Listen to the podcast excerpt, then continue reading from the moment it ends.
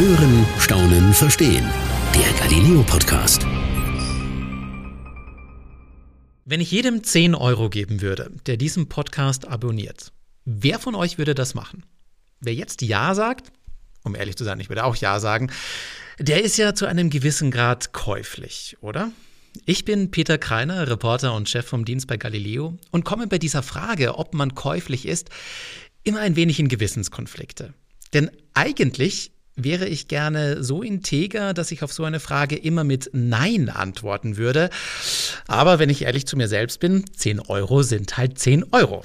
Viel entscheidender finde ich aber die Frage, was gebe ich für Geld von mir her? Wo wäre da meine persönliche Grenze?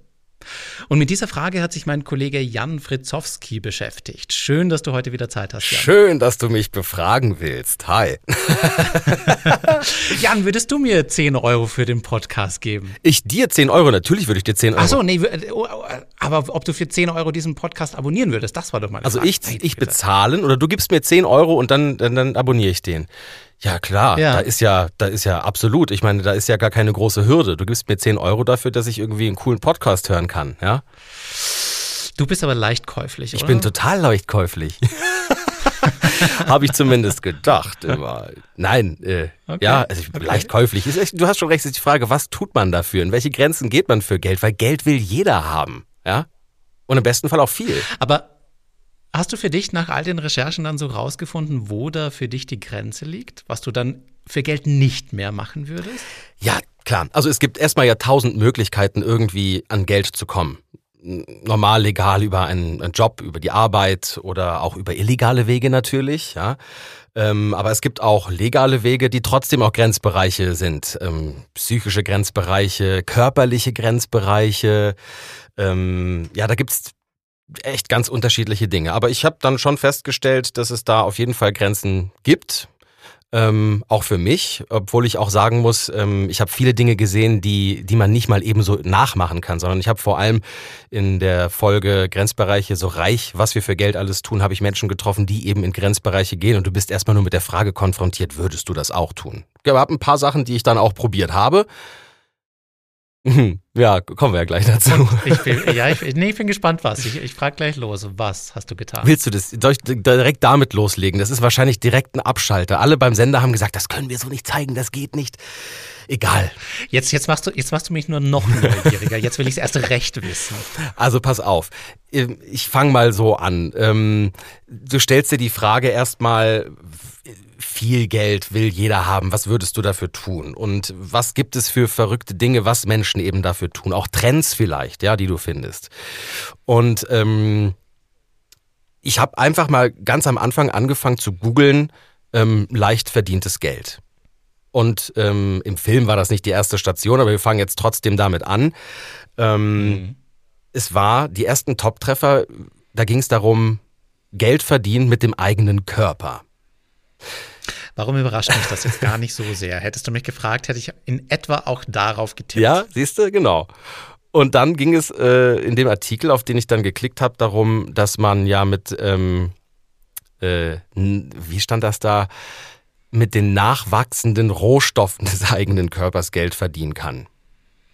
Das geht los natürlich mhm. bei Blutspende oder so. Ja, da kriegst du irgendwie, ich mhm. weiß gar nicht mehr, wie das heutzutage ist, ähm, beim ersten Mal einen Gutschein und dann irgendwie 20 Euro, 25 Euro, 15 Euro, weiß ich nicht genau.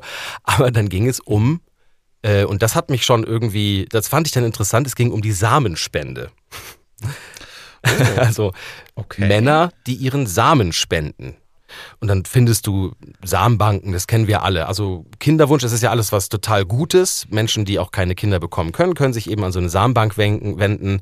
Ähm, und da gibt's dann irgendwie so ein bisschen, ein bisschen Kohle dafür.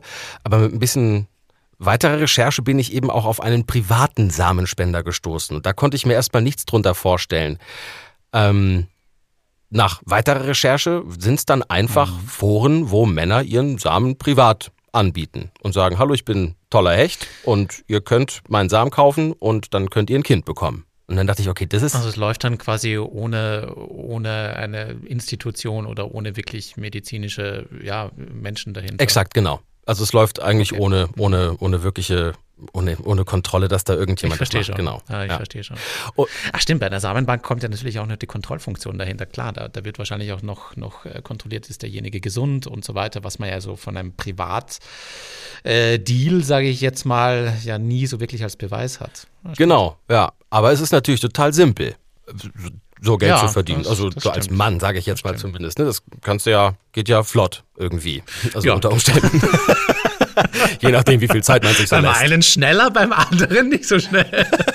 Nein, also ihr merkt schon, das wird ein interessanter Podcast irgendwie. Mm, ja. ähm, ich erzähle das jetzt mal weiter. Ich habe dann auf jeden Fall in so einem Forum jemanden getroffen, der ähm, das macht, ein junger Kerl, jünger als ich, der war unter 30, glaube ich, ja, unter 30.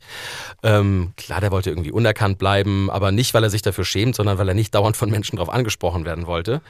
Aber der war privater Samenspender, hatte, hm, ich glaube, fünf Kinder mittlerweile schon, ähm, auch in der gleichen Stadt. Und mit dem habe ich mich getroffen, um mal zu erfahren, wie das Ganze überhaupt abläuft und wie viel Kohle man da verdienen kann. Weil am Ende kriegst du ja Geld dafür, dass du deine eigene mhm. DNA verkaufst. Also du verkaufst ja, tja, verkauft man ein ja, Leben, stimmt. aber man verkauft seine eigene DNA. Ja, und dann habe ich mich mit dem getroffen. Das war auch echt hyper spannend, der natürlich dann auch gesagt hat, ähm, er macht das ja auch, um Kinderwunsch von Menschen zu erfüllen und er glaubt halt, er ist ein netter, guter Kerl und ja, und so. Da, da, da, muss man aber schon auch so ein bisschen selbstbewusst sein, oder? Also, wenn ich mir jetzt so vorstelle, ja, eigene DNA verkaufen. Ich meine, da, da, muss man ja auch mal so sagen können, ja, meine DNA ist die beste. Hier, hier bezahlt mal ja, für. Ich habe ihn auch gefragt, was sind denn deine Verkaufsargumente? Und sagt, ja. So, ich meine, was glaubst du, bist jetzt ein toller Hecht oder was, ne? Dann sagte er, ah ja, also ganz im Ernst, es reicht eigentlich, wenn du ein paar Sätze geradeaus reden kannst, dann entscheiden sich die Leute schon für dich. Und dachte ich, okay, Echt? interessant. Mhm. Okay.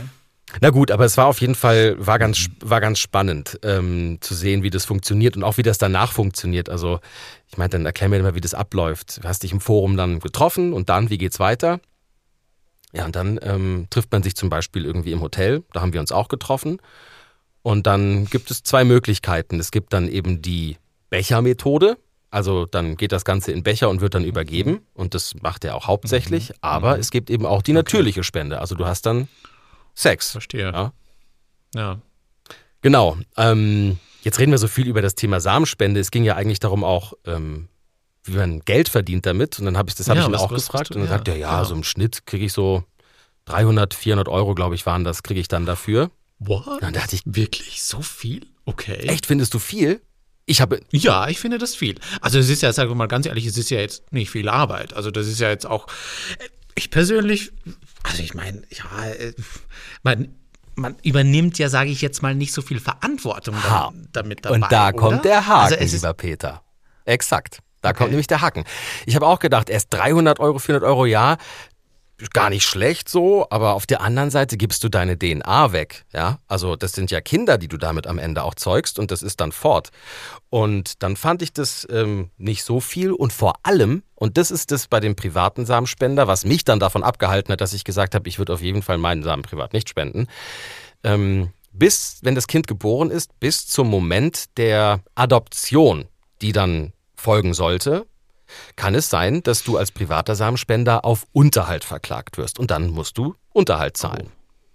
Das ist erst Verstehe. mit der Adoption okay. ist es durch. Und dann kann es eben passieren, dass du schnell Stimmt. auch, also die 300, 400 Euro, die du bekommen hast, sind dann eben um ein Vielfaches auch wieder weg. Unabhängig von der moralischen Frage. du dann, ja, verstehe, verstehe. Ach, okay, stimmt, krass. Ja, ja das, ist, das, das hat man wahrscheinlich in der Samenbank gegenüber dann nicht. Also da hat man also ich weiß es nicht, aber ich nehme jetzt mal an, in einer Samenbank hat man diese Verantwortung dann natürlich nicht mehr. Da geht es, genau, da hast du A, eine super medizinische Kontrolle und ähm, also ich war dann auch in der Samenbank, war dort mal und ähm, da wurde mir dann erzählt, dass diese Frage um, dies, äh, um die Unterhaltspflicht und so, dass das sich überhaupt nicht stellt. Das ist alles geregelt, eine medizinische Kontrolle. Du musst mehrfach Spenden abgeben, damit das irgendwie x-fach gecheckt werden kann und so. Und das ist für den Spender und für das Empfängerpaar ähm, ist es ähm, der, sagen wir mal, tja, rechtliche, sauberere Weg, würde ich jetzt mal sagen. Ne?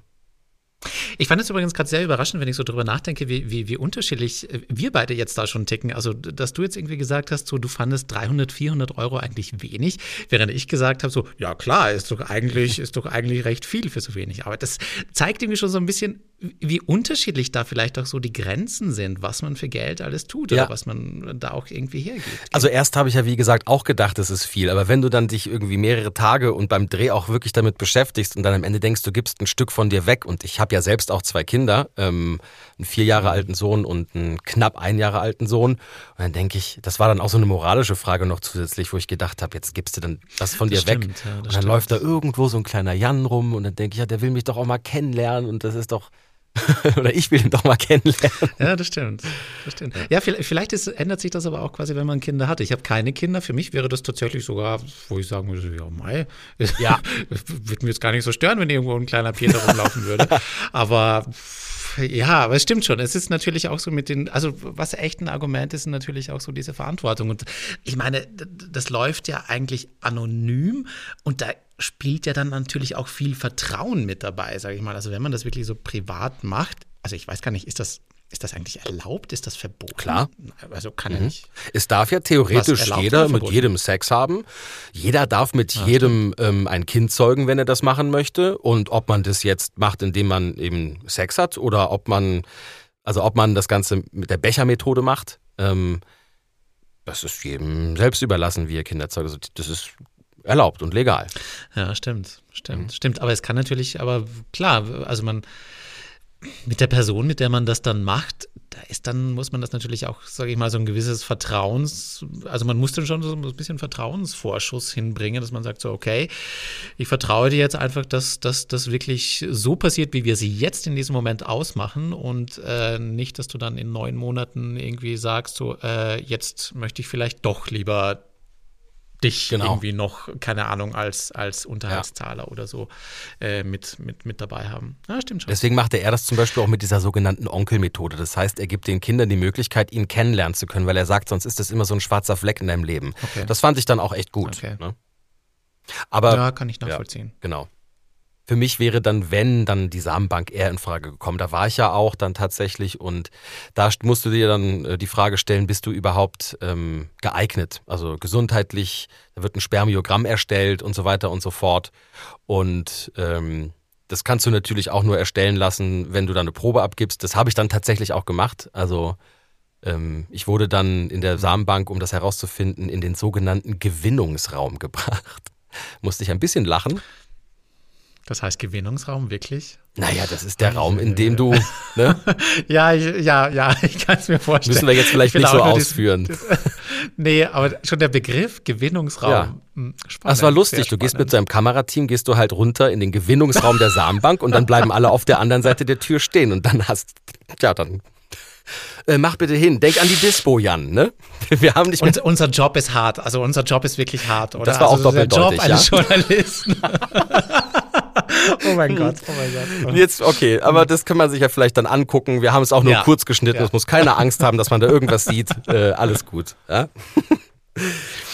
Verstehe. ja, aber das war ein Grenzbereich hast- auf jeden Fall. Wen hast du noch getroffen? Oder jetzt hast du ja bis jetzt dato eigentlich hauptsächlich dein, ja, äh, dein eigenes Experiment Ja, ich hab mein, das war mein kleines eigenes Experiment, wo ich mal auch eintauchen konnte.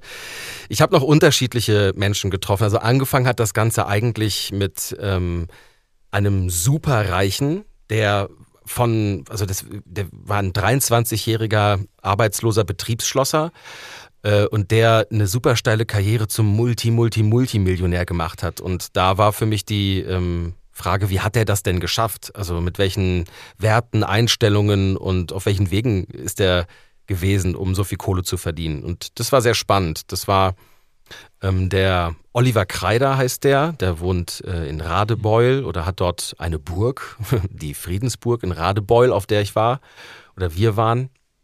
Ähm, und das ist eine ganz geile Geschichte. Ich muss das kurz einleiten von ihm einfach, weil ähm, der ist damals, wie gesagt, Betriebsschlosser gewesen bei einem Autohersteller, hat gekündigt, weil er was anderes machen wollte und ähm, ist dann, als er 23 war, mit einem Auto nach, wollte er nach Berlin fahren, um dort ein Auto hinzubringen. Hat so, wie so ein, ja, ähm, mhm. Ein Autoverkauf war das und er war der Fahrer des Autos, um es dorthin zu bringen und musste durch Ostdeutschland ah, ja. fahren. Mhm. Ja, und dann hat er einen Platten bekommen und ist dort liegen geblieben in Ostdeutschland, obwohl er nur Transit hatte. Also heißt, er durfte nur durch Ostdeutschland durchfahren und musste halt wieder raus. Also da ist halt eigentlich nichts mit Aussteigen, äh, Aussteigen gewesen. Und Ach so, der war jetzt, also sorry, jetzt bedingt beim, beim Alter etwas, du meintest, er ist 23, aber Also er war damals 23. Ah, er, er war, war, damals 23, 23 arbeitsloser Betriebsschlosser und hat ein Auto überführen mhm. wollen nach Berlin, musste dadurch durch Ostdeutschland durchfahren und hat dort einen Platten gehabt, Verstehe. ist hängen geblieben. Okay. Und ähm, ja, dann musste er dort irgendwie, ich glaube, Geld tauschen, hat irgendwie 100 Westmark umgetauscht in Ostmark und hat plötzlich für dieses Geld so viel mehr bekommen, als er in Westdeutschland bekommen hatte. Und da hat er, krass, das ist ja nicht schlecht hier im Osten. Und hat sich dann irgendwie was zurechtgelegt, eine Geschichte, hat das Auto nach ein paar Tagen dann abgegeben, ist wieder zurück ähm, nach Westdeutschland. Hat gedacht, ich muss da irgendwie wieder rein. Hat wieder Transit angemeldet, also eigentlich nur Durchfahrt durch Ostdeutschland, ist mhm. aber trotzdem abgebogen und hat dort Kontakte geknüpft. Und per Zufall ist er auf einen ähm, Redakteur, einen Reporter auf, von einer von der damals auflagenstärksten ostdeutschen Zeitung gestoßen, der ihn fragte, weil er natürlich als, West, als Westdeutscher auch erkennbar war, was machst denn du hier? Also wer bist du denn? Und in dem Moment hat er gedacht, das ist jetzt meine Chance. Ich tisch dem einfach eine Geschichte auf und er hat geblufft. Und hat eben, ich muss es wiederholen, als arbeitsloser Betriebsschlosser gesagt, er sei Marketingmanager aus Westdeutschland und möchte hier im Osten investieren und aufbauen. Und dann war der natürlich total interessiert, der Redakteur, und hat eine Geschichte geschrieben, die es am nächsten Tag oder übernächsten Tag auf die Titelseite geschafft hat. Oh. Und dann hat er 4000 Zuschriften bekommen und ähm, von, von Menschen, die ihn haben wollten. Ähm, also da muss man dazu sagen, der Erstkontakt war Mauer noch da und jetzt zu dem Zeitpunkt war die Mauer dann schon weg. Und ähm, es war in okay. Ostdeutschland ja ähm, dann von jetzt auf gleich der Staat nicht mehr da und äh, die ganzen Unternehmen wussten nicht, wie sie in der normalen Privatwirtschaft irgendwie zurechtkommen und waren froh, jemanden aus Westdeutschland zu haben, der was reißen konnte. Und plötzlich war der der gefragteste Mann und hat sich dann entwickelt äh, zum, ich habe ihm, habe gesagt, das ist wie so der, der The Wolf of DDR. Ähm, mhm, mh. Er hat dann nur noch mit den reichsten Menschen der Welt gedealt, hat irgendwie ganz in Summe eine ganze ostdeutsche Stadt verkauft und Wohnungen äh, angekauft, verkauft mit Gesellschaften. Also eine hyper interessante, spannende Geschichte. So vom Tellerwäscher zum Millionär am Ende. Aber mit einem großen Bluff am Anfang. Ein totaler Bluff, absolut. Mhm. Krass musste ich auch erstmal trauen. Und er hat ja auch geliefert. Also er ist am Ende, obwohl er niemals Marketingmanager war, ist er am Ende zum PR-Manager einer, ähm, ich glaube, Enduro-WM geworden in Ostdeutschland. Und ähm, mhm. also er hat dann auch, er hat auch was gerissen. Es war nur ein Bluff, aber er hat auch was gerissen. Ähm, ja, genau. Es gab auch so ein paar. Aber es war für beide Seiten positiv. Also es ist jetzt nicht so, dass das jetzt quasi er irgendjemanden abgezogen hat oder sowas, also ihn, ihn um sein Geld betrogen hat, oder? Nee, ähm, das war, also ich habe ihn, es gab so eine Geschichte in seiner früheren äh, Sache, da hat er wohl ähm, Poloshirts ähm, mit, von seiner Oma mit Krokodilen benähen lassen. Und das war eigentlich die Geschichte, wo ich gedacht habe, ha, das ist ja interessant. Also was hat der denn alles für Geld getan? Und ich glaube, die ist auch nicht ganz geradeaus gewesen, diese Geschichte. Er sagt, es waren andere Krokodile und ähm, das war nicht diese Firma, die, an die wir jetzt alle denken. Aber ich glaube, so ganz geradeaus war die nicht. Und ähm, das äh, war sicherlich, aber das war auch im kleinen Rahmen. Er hat das dann an Kollegen von sich damals, hatte diese Poloshirts verkauft, mhm. also jetzt nicht im großen Stil gehandelt oder so. Ne? Und was mit den Häusern, was mit den Häusern und Wohnungen passiert ist, ist ganz, das ist ganz schwierig nachzuvollziehen. Ähm, was ich so krass finde an dieser Geschichte, und ich vergleiche das gerade so ein bisschen mit mir selbst. Also, die Sache, sich irgendwie hinzustellen und zu sagen, hier mal ein bisschen zu blöffen, um, um auch was zu erreichen oder um auch Geld zu bekommen, kann ich in gewissen Teilen nachvollziehen, dass man sich irgendwie vielleicht auch mal ein bisschen, weiß ich nicht, besser verkauft, als es vielleicht ist. Ich kann sowas nicht so komplett gelogen, so wie es er tut. Ich kann aber nachvollziehen, dass es in gewissen Bereichen wichtig ist. Was mich aber total beeindruckt ist, dass der das mit 23 gemacht hat. Also wenn ich mit 23, ich hätte mich sowas niemals getraut, mich irgendwo hinzustellen und zu sagen, hier, ich bin der Marketingmanager von, von sonst woher und äh, jetzt, jetzt äh, lasst uns hier mal einen Deal machen. Also da wäre ich, das, da, da hat dieser, dieser, dieser Herr, ähm, eine höhere Grenze Absolut. als ich, würde ich jetzt mal so sagen. Oder eine sehr viel weitere Grenze, was er für Geld tut. Ja, klar. Also das muss man dann auch erstmal schaffen und auch können und bluffen und dann am Ende aber auch wiederum einhalten. Ne? Es war zwar ein Bluff, aber Ja. er hat es dann auch wieder eingehalten. Und aber da gibt es aber auch mit ihm noch eine andere Geschichte. Diese Plattenbauten, die es in, im Osten gab, die sind dann zu einer Bank, also da waren in, in einer Stadt, waren halt, ich glaube, es waren an die tausend Wohnungen. Und ähm, er hat Wind bekommen, war da schon dick im Geschäft, hat Wind bekommen, dass die zu verkaufen sind von der Bank, so eine Zwangsverkauf mehr oder weniger. Und da hat er ein unterirdisches Angebot gemacht, wo er gesagt hat, das gehen die sowieso nicht ein. Und dann sagte die Bank damals aber doch, doch, das würden wir machen, also sie können das haben. Dann war das Problem, es waren mehrere Millionen D-Mark damals. Ähm, er hatte die Kohle aber gar nicht so schnell, musste da erstmal an die Kohle kommen. Hatte also einen super Deal, aber die Kohle nicht. Und äh, Ja. dann hat er den Termin mit dem Notar und der Bank wahrgenommen und gesagt, ich nehme das alles, wie besprochen, aber ich zahle den Kaufpreis erst in einem Jahr. Ich brauche ein Jahr, um die Kohle ranzuschaffen. Und why ever? Er hat gedacht, die Bank sagt, auf keinen Fall. Die haben gesagt, okay, können wir so machen. Würde ich. Wirklich? Ja. Oh Machen wir so. Okay. Sie krass. kriegen jetzt diese 996 Wohnungen oder sowas, aber sie müssen auch Meine Nutzen Güte. und Lasten übernehmen. Heißt also, wenn was repariert werden muss, musst du es reparieren, aber du kriegst auch die Miete. Dann sagt er zu mir, Jan, da ist von einem Tag auf den anderen Tag durch so ein, ich sitze hier vor dem Mikrofon und mache gerade so meine Arme breit, durch so ein fettes Rohr ist die Kohle geblasen gekommen. Mein Gott. Und dann war er wiederum Fuchs. Und dann hat er er hat keinen Cent dafür bezahlt, hat die ganze Kohle, Miete und sowas bekommen, hat sich auch drum gekümmert und das verwaltet, zwei, drei Monate lang mit seinen Gesellschaftern. Und ähm, dann hat er innerhalb von ein paar Monaten diese ähm, Plattenbauten oder die Wohnungen, das waren ganze Straßenzüge, die der da aufgekauft hat, Mhm. einfach wieder verkauft für das Achtfache des Kaufpreises. Nein. Ja. Oh Und er hat im Gott. Prinzip nach zwei, drei Monaten dann schon das Geld, was er der Bank versprochen hatte, zurückbezahlt und einen richtig fetten Gewinn gemacht. Wie steht man zu so jemandem, Jan? Das ist ganz, ich, also ich muss ganz ehrlich sagen, im ersten Moment, ich kenne nicht jedes Detail der Geschichte, das wirst du auch nie an einem Drehtag rausbekommen, aber ich war erstmal nur, es, es hat be, begeistert von diesem, von diesem, dieser Motivation und dem Drang, das überhaupt durchführen zu können, so etwas, ja. Das stimmt. was für emotionale Geschichten dann dahinter stecken mit den Menschen, die da in den Wohnungen waren, ob die überhaupt Probleme hatten oder nicht, das kriegst du gar nicht raus. Und ich würde auch fast behaupten, das weiß er auch gar nicht, weil du musst dir überlegen, da waren, der hat zwischendrin Wohnung, 17.000 Wohnungen irgendwie ge gehabt und verwaltet. Der war so der Dealmaker des Ostens. Also wenn jemand im Osten was kaufen wollte, dann hat man bei dem angerufen. Und das also eine ganz abgefahrene, abgefahrene Geschichte. Und er sagt selbst, ich habe gerade Grundschulkenntnisse in Englisch. Und wenn ich in der Verhandlung saß, dann haben mich die Leute angeguckt und haben gedacht, ich bin ein total harter Verhandlungspartner. Dabei habe ich einfach nichts verstanden und war auf die Pausen angewiesen, wo mein anderer Partner mir sagt, worüber wir überhaupt sprechen. Mein Gott. Mein Gott. Mein Gott. Ist das geil? Es ist so irre. Es ist so irre. Andere Zeiten. Es ist, so, es ist, es ist so, so, so ambivalent auch mal. Irgendwie hat man, irgendwie habe ich so ein bisschen Respekt davor, weil ich sage so, wow, das muss man sich erstmal trauen.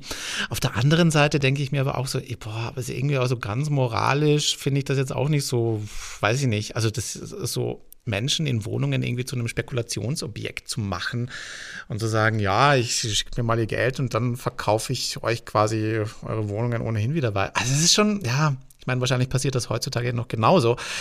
Aber Ja, und es ist auch so ja, komplex, da wirklich dahinter schwierig. zu steigen, wem dann was gehörte und dieser ganze DDR-Wahnsinn und Auflösung und so. Es ist auch echt schwer, das so jetzt mal eben einfach nachzuvollziehen. ne? Da für mich war, wie gesagt, erstmal nur, also was heißt nur? Für mich war es interessant zu sehen, wie ein Mensch so eigentlich alles für Geld tut oder getan hat. Ja, irre. Ja. irre. Ja, Wen hast du noch getroffen? Ähm, das ist jetzt bestimmt für viele ähm, auch sehr interessant. Ich habe ein sogenanntes Sugar Babe getroffen. Hast du das schon mal gehört, Peter? Nee, noch überhaupt nie. Ich weiß überhaupt nicht, was du damit meinst. Ich bin doch so integer, wie ich, an, wie ich am Anfang gesagt habe. Äh, ich habe keine Ahnung. Also ich, Nein, ich kann mir natürlich was ja vorstellen. genau. Also man kennt das ja irgendwie Toyboy von den prominenten Frauen oder Sugarboy und das war mein Ansatz. Ich wollte mich eigentlich, ich dachte, gut, ich kann mich ja auch als Sugarboy anbieten. Mal gucken, wer mich kaufen will. mal gucken, was da passiert. Hast du es versucht? Ja, habe ich tatsächlich versucht. Ähm, aber da kann ich dir von vornherein sagen, das ist ein absoluter Grenzbereich, weil als Sugar Boy Ja. sind die Plattformen im Internet auf eine einzige Sache aus. Und das heißt irgendwelche ähm, Dienste ähm, unterhalb der Bettdecke Ich und der verstehe. Gürtellinie. Ähm, Also da war dann für dich wohl auch die Grenze. ja, natürlich. Also für mich jetzt absolut war da meine, war da meine Grenze. Und zudem musste man auf den Portalen auch noch Geld dafür bezahlen, dass man sich da überhaupt anmeldet. Ich kriege übrigens auch immer noch, und das nervt mich tierisch, ich kann mich nicht abmelden, ich kriege immer noch von drei Portalen, wo ich mich angemeldet habe, jeden Tag x Nachrichten und E-Mails, dass irgendeine Frau wieder ähm, mich kontaktieren möchte. Und ich denke mir, das sind wahrscheinlich irgendwelche Bots oder was weiß ich was. Ja. Naja, wer weiß, Jan, wer weiß. Aber trotzdem hat es mich natürlich interessiert, was dieser Job mit sich bringt, wenn man ein Sugar Babe ist. Das sind dann eben junge Frauen, vielleicht auch ältere ähm, Frauen, aber der Name Sugar Babe sagt, geht erstmal davon aus, äh, dass es jüngere oder sind statistisch auch jüngere Frauen die meiste ja. Zeit, die sich erstmal nur an, mit älteren Männern treffen, die eine Begleitung haben wollen oder was weiß ich, ähm, shoppen gehen wollen, ähm, Gesellschaft haben wollen und dafür Geld bekommen. Also man kriegt das Shoppen bezahlt und kriegt das bezahlt. Das kann doch nicht wahr sein, da steckt doch mehr dahinter. Und dann haben wir uns ähm, mit im Team drum gekümmert, ähm, über so ein Portal an einen Sugar Babe ranzukommen, ähm, die sich mit mir treffen möchte. Und dann war das auch eine 18-Jährige, ähm, mit der ich mich getroffen habe, die unerkannt bleiben wollte, weil niemand aus ihrer Familie und von ihren Freunden oder Freundinnen davon weiß, dass sie das macht. Der Einzige, der es mal wusste, der fand das nicht gut und hat dann die Freundschaft beendet. Dementsprechend macht sie das alles mit sich selbst aus und Wow. führt ein totales Doppelleben. Also sie ist eigentlich, ich, Wow. ja, ich glaube, Industrie. Auch nicht einfach. Nee, gar nicht einfach. Deswegen hat sie das auch übrigens gemacht, weil sie gesagt hat, Jan, ich kann mit niemandem darüber sprechen. Das ist für mich die Möglichkeit, mal so Dinge zu verarbeiten, weil du machst das alles mit dir selbst aus.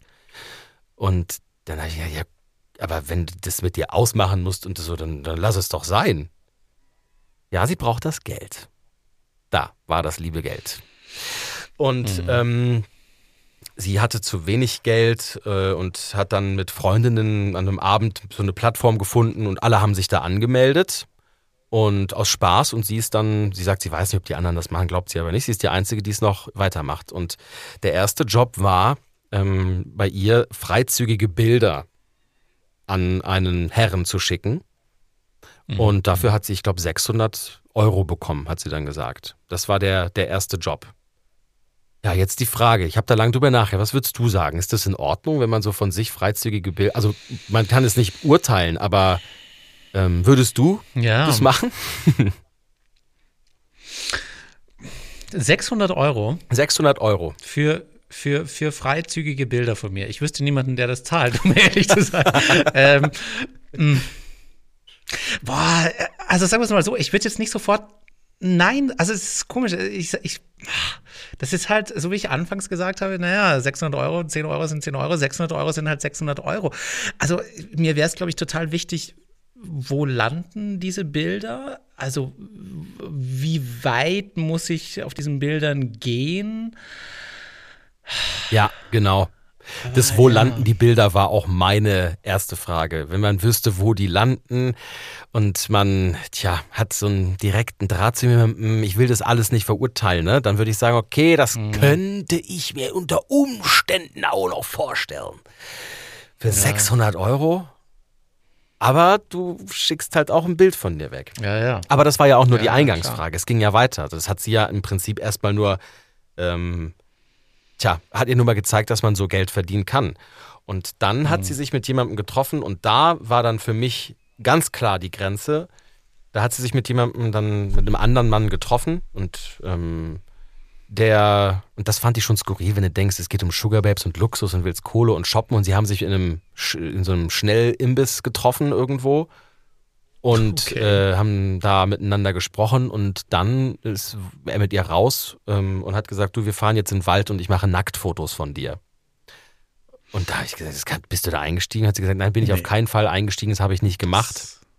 Und so, Ja, ich erzähle das jetzt ich. sehr kurz, aber das war schon Ja, eine. Situation für sie, wo sie äh, einfach gegangen ist und auch Angst hatte und das irgendwie komisch fand. Verständlicherweise. Total verständlich, ja, total. Und ich denke, du kannst doch nicht, also hast du dann weitergemacht, wenn dein erstes richtiges physisches Date gleich so abläuft?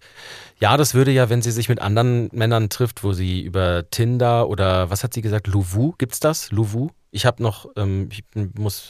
Ja, ich glaube, ich habe das Louvu heißt das, glaube ich, ja. Also wenn ich das jetzt falsch ausgesprochen habe, äh, halt diese Online-Dating-Apps halt, ne? Mhm, und so. mhm.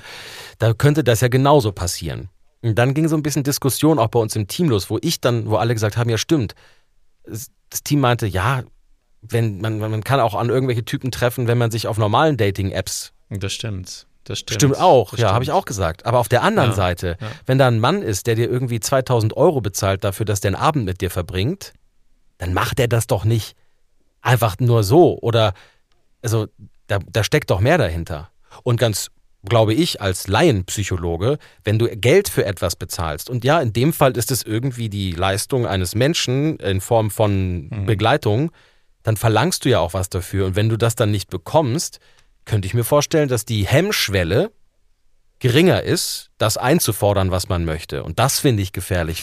Das stimmt. Ja? Das stimmt. Das ist, weil es ja so eine Art Dienstleistung ist im Sinne. Und Genau. So, ja, ja. Ja, das stimmt. Also es reizt halt total, weil du bist eine Begleitung und gehst mit und kriegst dafür Geld und hast vielleicht auch schöne Abende. Und das war auch ihr Ansporn und sie lernt nette Menschen kennen. Aber dann habe ich mir überlegt, wenn ich eine Tochter hätte, die 18 ist und die trifft sich mit irgendwelchen Männern irgendwo, ich, ich glaube, ich würde das überhaupt nicht gut finden. Also ich hätte Angst. Das habe ich hier auch. Ich, ja. Ich, ich, ich überlege gerade auch noch so ein bisschen über das, was ihr gerade, äh, was du gesagt hast, was ihr im Team diskutiert habt. Wo wo ist der Unterschied, ob, ob, ähm, ob man sich jetzt mit jemandem äh, einfach so trifft oder mit jemandem, der zahlt?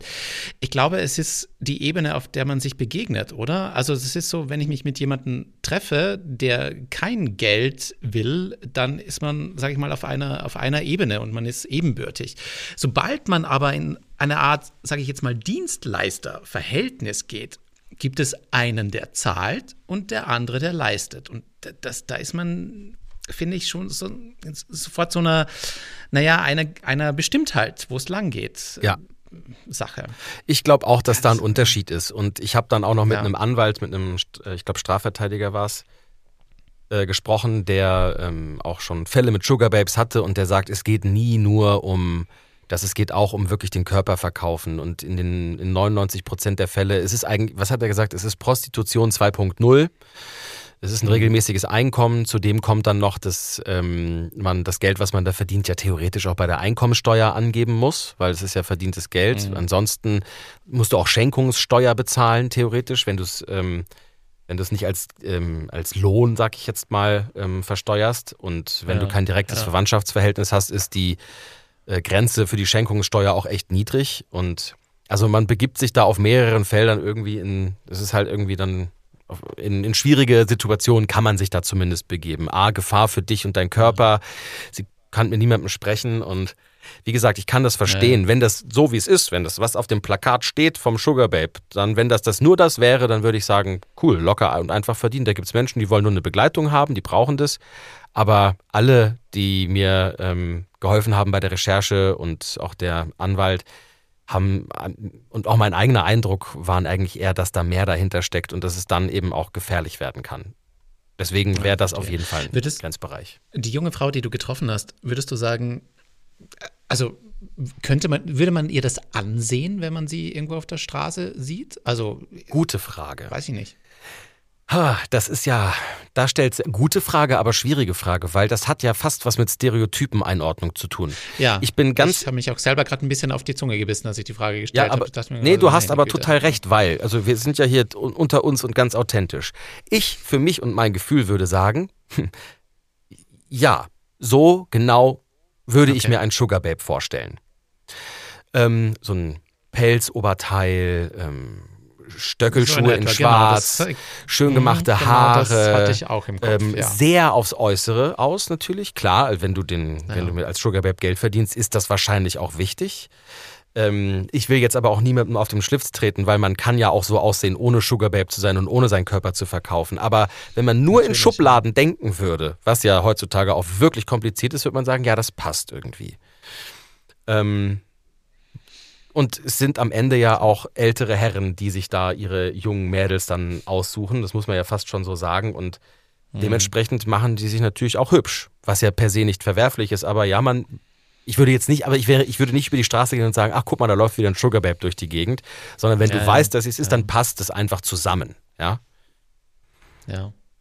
genau. Ah, Wahnsinn.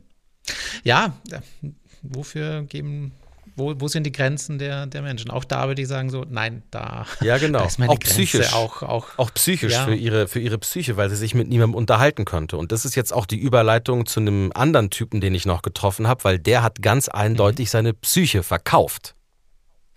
Ähm, Das musst du jetzt erklären. Da wüsste ich jetzt nicht sofort, Ja. was, was, wo, wo, wo die Reise hingeht. stell dir vor, du suchst einen neuen Job und du findest im Internet eine Annonce, in der steht, äh, hallo, ich bin eine Social-Media-Plattform ähm, und ich suche Menschen, die für uns Posts, Videos, Bilder, Texte aussortieren, die nicht unseren Richtlinien entsprechen, die gemeldet werden oder was weiß ich was.